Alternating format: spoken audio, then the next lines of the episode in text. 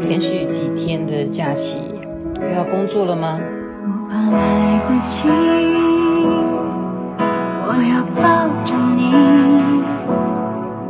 直到看出你的皱纹有了岁月的痕迹。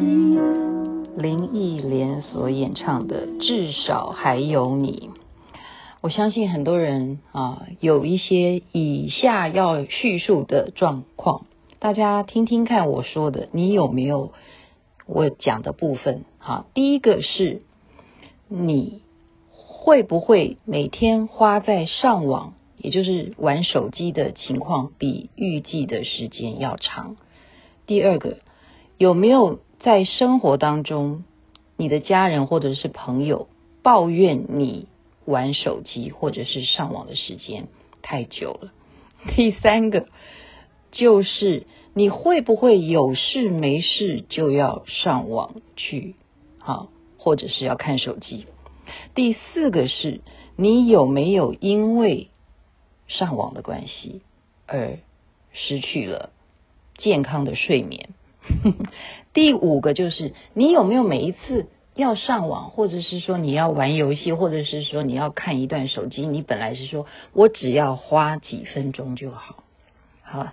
所以，以上所叙述的有五个项目，是现在呃普遍大家会研究发现啊，人人手上都有手机，甚至呢，他们还做了实验。这个实验大家要听听看啊，就是有两组人交谈，一组人呢啊，第一次的时候啊，他们谈一些兴趣啊、嗜好啊、啊呃个性啊，谈得很高兴。他们两个人啊，OK 的。可是科学家在把他们第二次实验交谈的时候，让他们各自手上啊的手机呢放在桌面上，他们并不去使用那个手机。可是明显的什么实验证明呢？是他们的交谈没有第一次的啊互动更多。也就是说，他们因为桌上有了各自的手机之后，他们的注意力减少了。就没有那么专注的在讨论原来的喜好啦，啊，原来有些什么呃个性啦、共同处啦，这个两人的交谈马上就被手机给取代。我们再来听另外一个实验啊，就是猫的实验。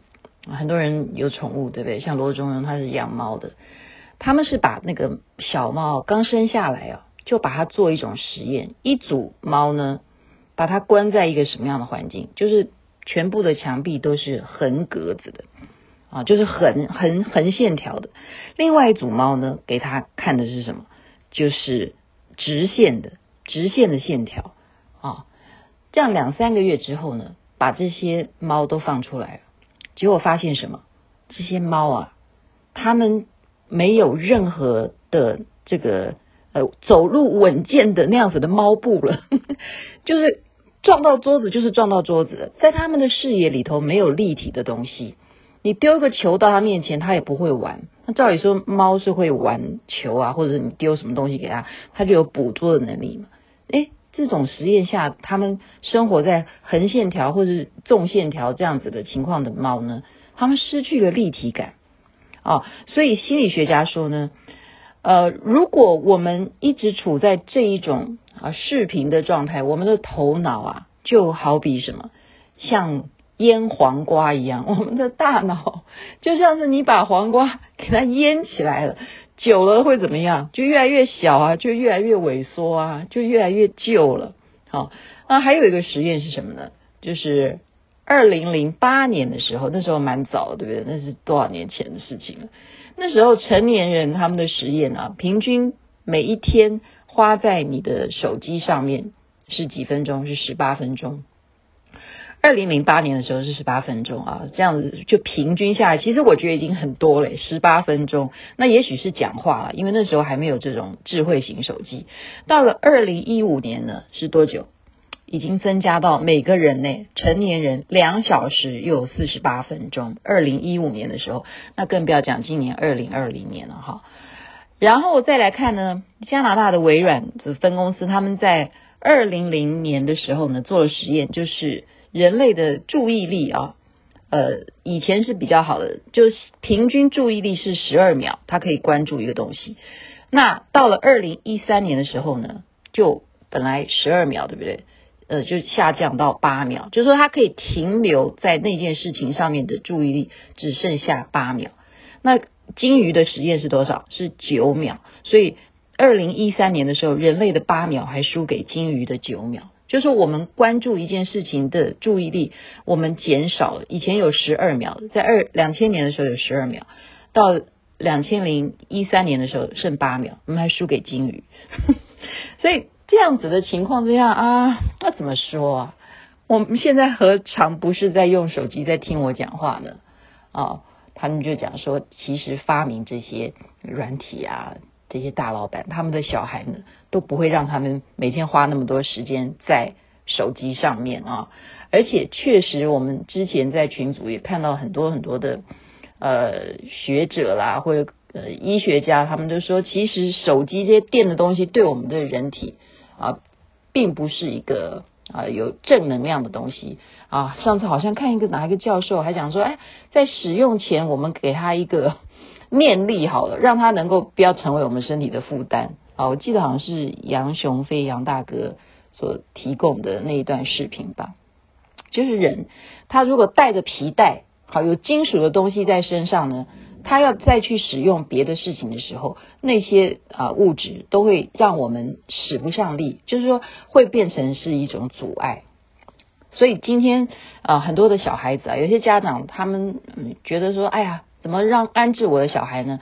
就给他一个 iPad 好了啊！所以我们看到任何现在在一些场所啊，你不要讲捷运也是对不对？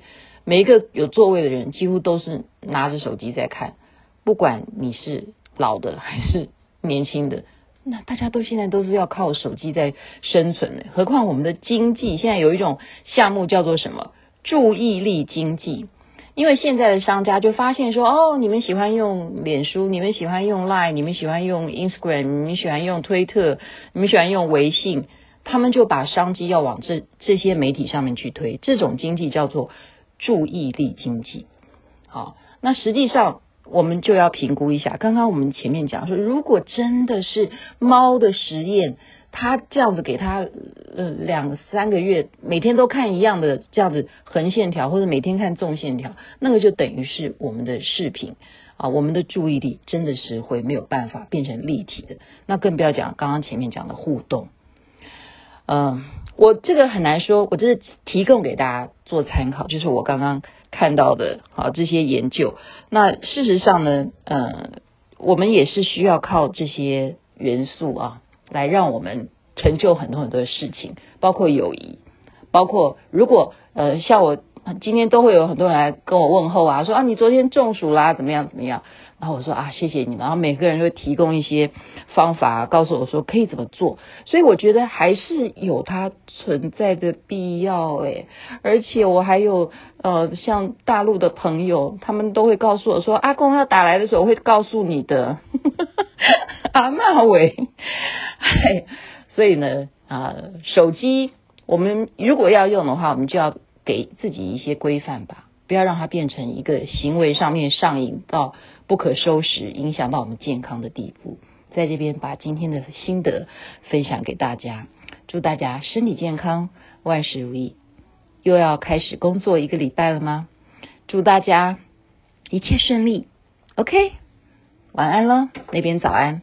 那么阿弥陀佛，那么观世音菩萨。